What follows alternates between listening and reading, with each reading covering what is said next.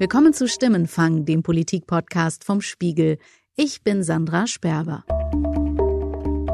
Seit ich neun Jahre alt war, war Angela Merkel eben die Regierungschefin. Und daher wird es merkwürdig nächstes Jahr. Ich bin mit ihr aufgewachsen. Kann ich mir jemand anderen als Frau Merkel vorstellen? Leider momentan noch nicht. Das waren zwei junge Stimmenfanghörer, die stellvertretend stehen für die Generation Merkel. Also junge Deutsche, die mit der Bundeskanzlerin quasi aufgewachsen sind und sich an keinen anderen Regierungschef mehr erinnern können. Sie kennen mich und Sie wissen, was ich anpacken möchte und wie ich das mache. Dieser fast schon ikonische Satz von Angela Merkel gilt wohl ganz besonders für die jungen Wählerinnen und Wähler zwischen 17 und 25, mit denen ich in dieser Podcast-Folge spreche. Es ist schon auch ein komisches Gefühl, sich selber eingestehen zu müssen, dass man sich ein Land ohne einen gewissen Politiker nicht vorstellen kann, ohne, ohne Merkel eben. Um diese Generation Merkel geht es in der heutigen Stimmenfangfolge. Wie hat Angela Merkel sie geprägt? Und was bedeutet das für ihre Entscheidung bei der nächsten Bundestagswahl? So viel will ich schon vorab verraten. Viele sehen Merkels bevorstehenden Abschied im kommenden Jahr eher skeptisch.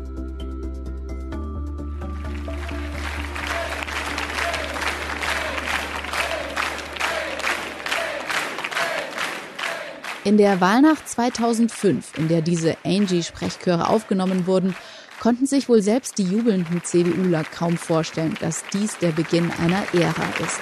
CDU und CSU sind die stärkste Kraft. Die Union hat damit einen klaren Auftrag. Seit ziemlich genau 15 Jahren regiert Angela Merkel nun als Bundeskanzlerin.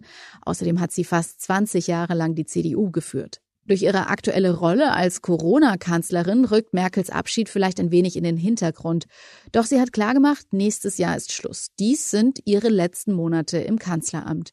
Und darum hatten wir schon vor einiger Zeit vor allem unsere jüngeren Hörer gefragt, wie sie auf die Zeit nach Angela Merkel blicken und was sie mitnehmen aus ihrer Kanzlerschaft. Da haben viele die Kanzlerin als erfahrene Krisenmanagerin beschrieben. Sie hat stabil regiert. Sie war immer ein unglaublicher Stabilitätsfaktor für unser Land. Gerade wenn man sich die nationalen Wahlen in Europa oder auch weltweit in den letzten Jahren so ansieht und einen starken Trend nach rechts, müssen wir mit Klimakrise, den vielen EU-Skeptikern und allem, was sonst noch so los ist, echt aufpassen und dürfen den Regierungswechsel jetzt echt nicht versauen.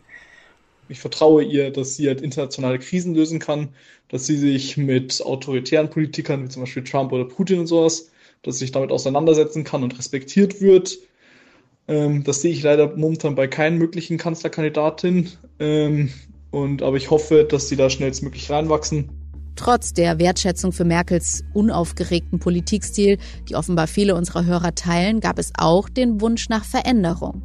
Guten Tag, mein Name ist Etienne Grimm, ich bin 20 Jahre alt und ich bin eigentlich sehr gespannt darauf, mal ein anderes Gesicht an der Spitze der Bundesregierung zu sehen als das der Kanzlerin. Sie hat eine starke Persönlichkeit und hat Deutschland immer gut repräsentiert, auch wenn sie meiner Ansicht nach etwas weniger im öffentlichen Diskurs beigetragen hat. Ja, ab und zu ging das ein bisschen zu schnell, deshalb würde es mich interessieren, wie es aussieht, wenn jemand tatsächlich mehr am öffentlichen Diskurs teilnimmt, aber insgesamt war ich mit Merkel als Kanzlerin sehr zufrieden. Etienne hofft also in Zukunft auf einen Kanzler oder eine Kanzlerin, die besser erklärt, Stimmenfanghörerin Josephine hat uns auch erzählt, dass sie sich neue Impulse wünscht, vor allem inhaltlich beim Thema Klima. Ich habe allergrößten Respekt für die Bundeskanzlerin und ich bin ja auch dankbar. Und nichtsdestotrotz muss ich auch sagen, ich bin zuversichtlich für neuen Wind, ähm, zum Beispiel in Fragen der Dekarbonisierung unserer Industrienation und doch kann sich Josephine nur schwer vorstellen, wie die deutsche Politik ein so großes Thema wie die Klimapolitik ohne Merkel an der Spitze überhaupt umsetzen würde. Sie erzählt in ihrer Sprachnachricht zum Beispiel davon, wie sie vor kurzem über die Einführung eines Tempolimits gegrübelt hat. Und da habe ich mir dann gedacht, das ist ja ein so besonders polarisiertes Thema in der Klimaschutzdebatte zwischen dem konservativen und dem progressiven Lager, dass da auch sicherlich eine Frau Dr. Angela Merkel sich schwer tun wird, dies durchzusetzen.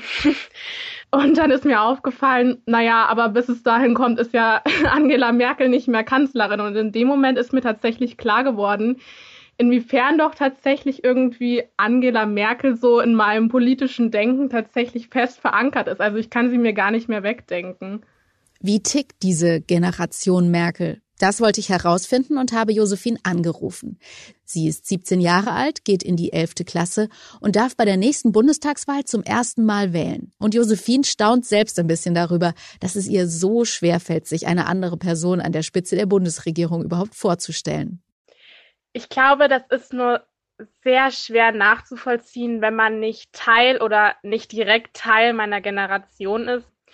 Das erste Mal wirklich begriffen, dass auch ja die politische Laufbahn einer Angela Merkel endlich ist, habe ich, glaube ich, erst im Dezember 2019, als sie da unter tosendem Applaus als CDU-Parteivorsitzende verabschiedet wurde. Es war mir eine große Freude.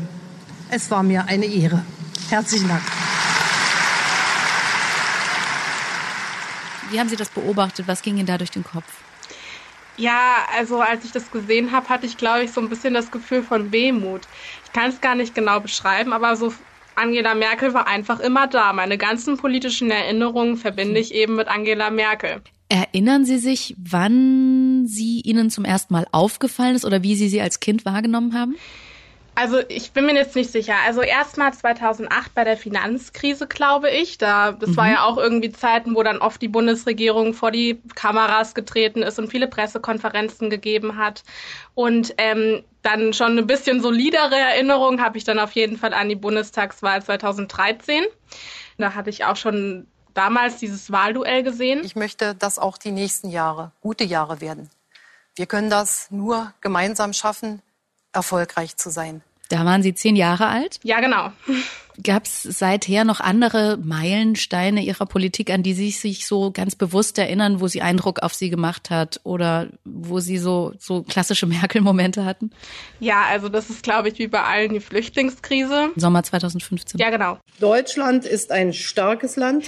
Ich weiß, dass es jetzt wahnsinnig ja schweres Thema ist, aber ich finde, sie hätte nicht anders handeln können und deswegen habe ich auch gerade ihre, also ihr Handeln in der Flüchtlingskrise als genau richtig empfunden. Wir haben so vieles geschafft. Wir schaffen das. Sie wirkte immer schon auf mich, sofern ich mich noch erinnern kann, wahnsinnig besonnen und sehr ruhig. Und das kann ich ja auch heute nur bestätigen. Also sie wird ja oft belächelt, dass sie jetzt nicht so pathetisch ist, aber sie hat ja immer noch so dieses klar rationale, analytische Auftreten. Finden Sie das gut? Ich glaube schon, dass ich das gut finde, ja. Und zwar, weil das natürlich einen ganz deutlichen Gegenpol zu diesen lauten, polemischen, ja, anderen Staatsoberhäuptern bildet. Also hätten Sie die Kanzlerin bzw. die CDU bei der letzten Bundestagswahl gewählt, wenn Sie hätten wählen können? Oh, das ist eine gute mhm. Frage.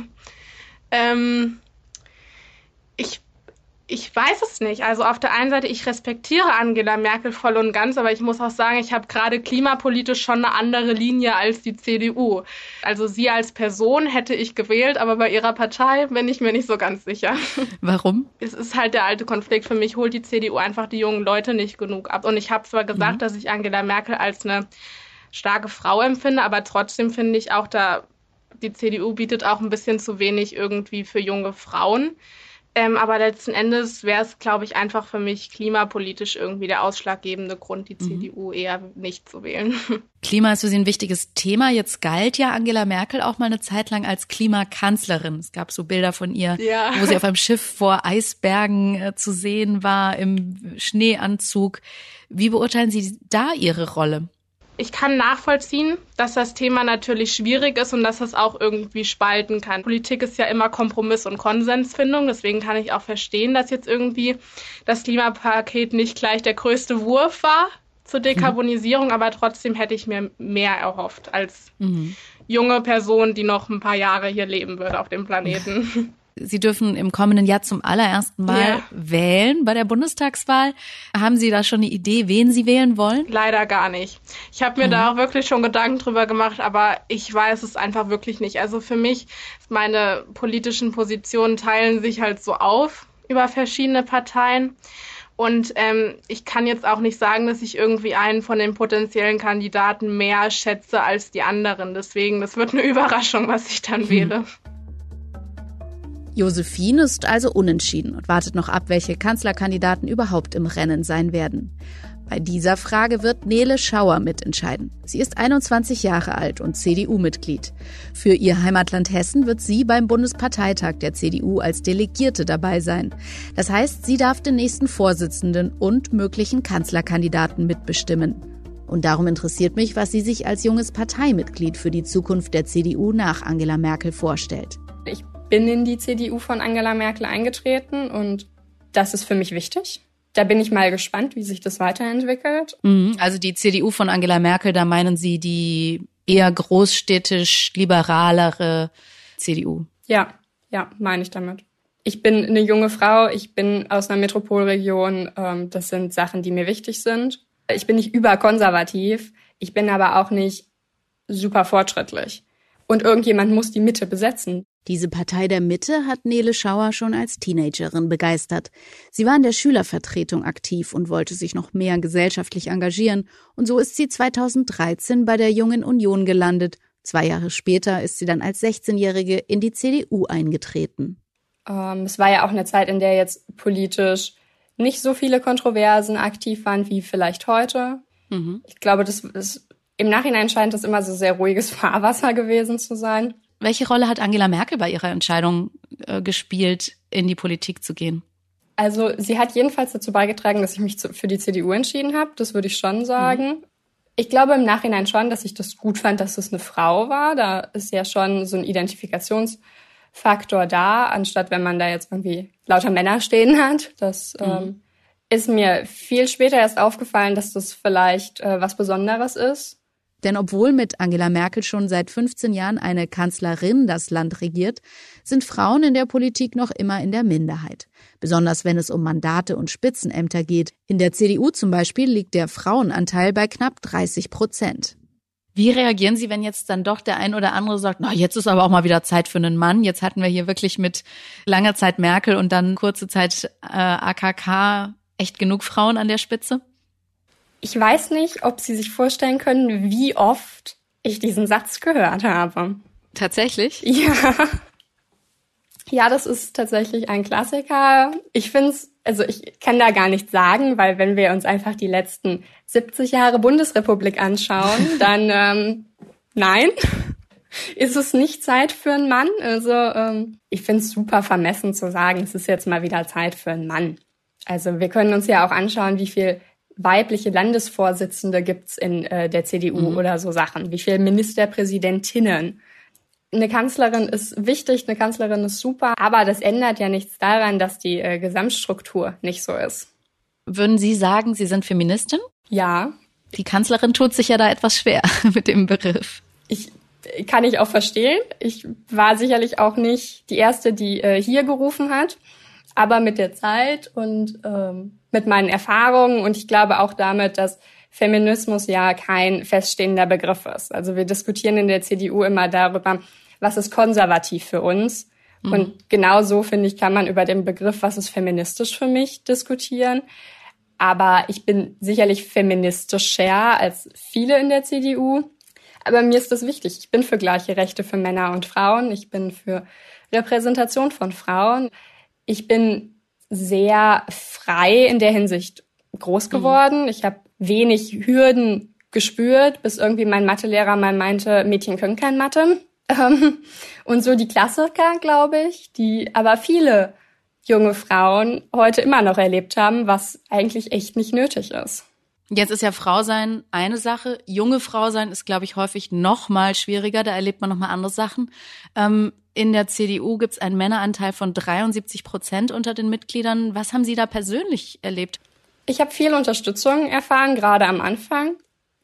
Es hat sich sicherlich in, für manche das Klima entwickelt, je mehr ich meine Meinung gesagt habe zu Themen, die nicht Schulpolitik waren. Da mussten sich alle erstmal dran gewöhnen. Und es war sicherlich so die Entscheidung, okay, ich gehe in die Frauenunion, ich kandidiere für den Landesvorstand der Frauenunion, die nicht nur Begeisterungsstürme ausgelöst hat.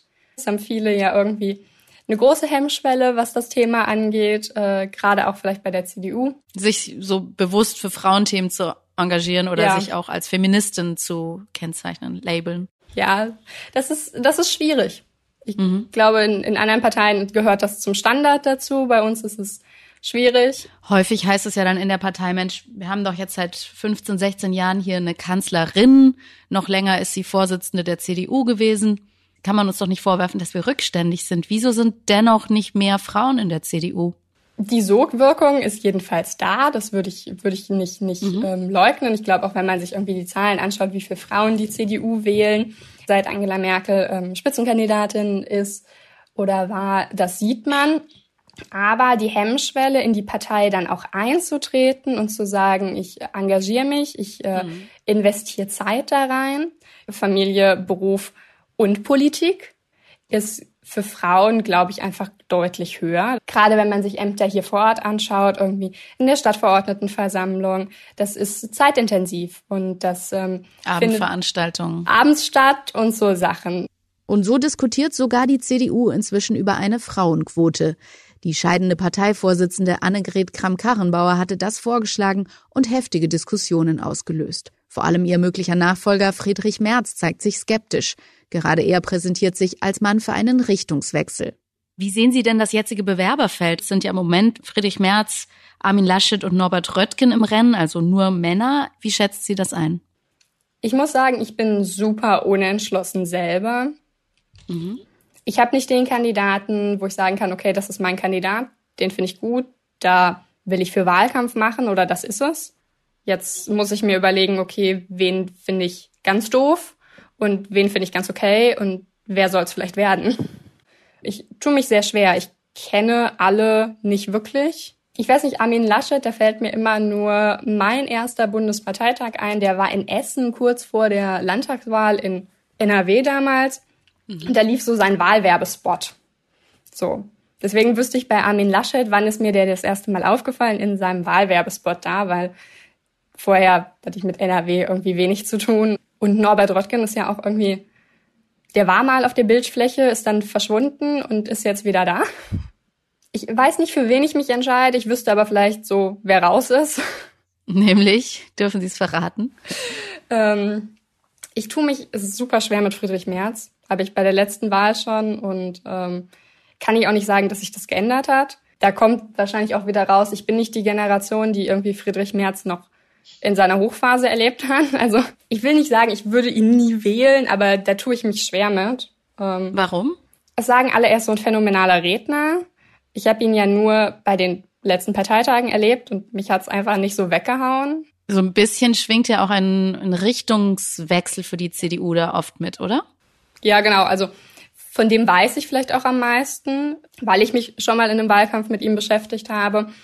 Und das sind nicht die Themen, die ich überzeugend finde. Also die große, große Hoffnung, die ich hätte, wäre, dass wir uns dann zumindestens nach der Entscheidung das gleiche vornehmen, was wir uns vor zwei Jahren eigentlich vorgenommen haben, zu sagen, wir stehen hinter dem Kandidaten. Es wird immer irgendeine Strömung geben, die sich äh, benachteiligt fühlt und ich hätte die Hoffnung, dass wir das sortiert kriegen ich habe nicht die Hoffnung, dass es einen großen Richtungswechsel gibt. Das fände ich sehr schade. Ähm Wenn sie jetzt nochmal wollte, würde Angela, dürfte Angela Merkel aus ihrer Sicht auch nochmal antreten?